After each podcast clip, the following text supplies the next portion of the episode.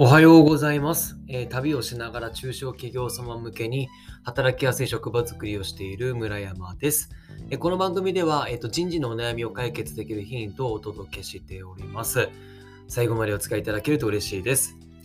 本日あのお伝えしたいテーマなんですが、まああの誰にでもいろんな生き方がありますよねってそんなお話を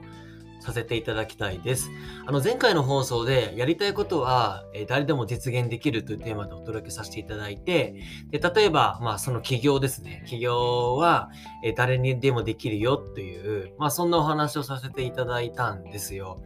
で、えっと、まあ、その一方で、じゃあやりたいことがないと、なんか、こう幸せになれないのかみたいなっていう、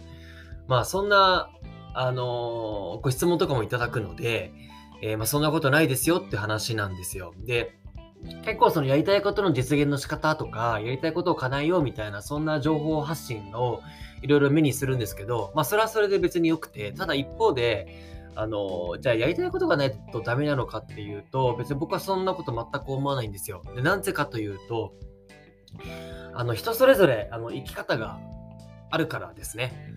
えーあと生き方とか価値観とかがあるからで、やりたいことがなくても別に僕は全然いいと、だから思っておりますと。でやりたいことがなくても、実際にこう人生楽しんでる方ってたくさんいらっしゃるんですよ。で、実際、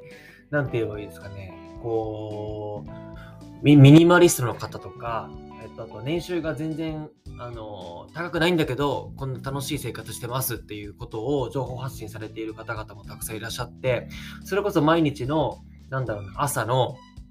散歩とか何気ないこう日常だけれどもこの散歩をしていることでのいろんな発見があって楽しいとかだしそのの散歩の中で得るその毎日毎日違ったこの空気感とか気候とかなんか景色の見え方とかそういったものを楽しんでいるっていう方もいらっしゃるしそういう一瞬一瞬をですねその場その場をちゃんと楽しめるっていうことできているこの自体のがすごくあの僕は楽しいですっていうことを言ってるんですね。だからすごく僕はそういう生き方も素敵だなと思っていて、まあ、要はですね、やりたいことがあろうがなかろうが、なんかその人生を前向きにこう自分が納得感あって過ごせているかどうかっていうところが僕はじゅあのポイントかなと思っているんですよ。という中で、ただなんとなくやりたいんだけことがあるんだけど、なんかできてなくてモヤモヤするっていう方は、じゃあやりたいことを叶えようよっていうふうに僕は言っているだけだけであって。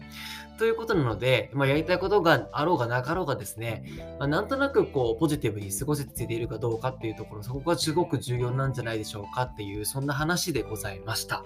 はい、えー最後までお付き合いいただきましてあありがとうございます。えー今日もじゃ素敵な日を、そして1週間一緒に頑張っていきましょう。ではまた。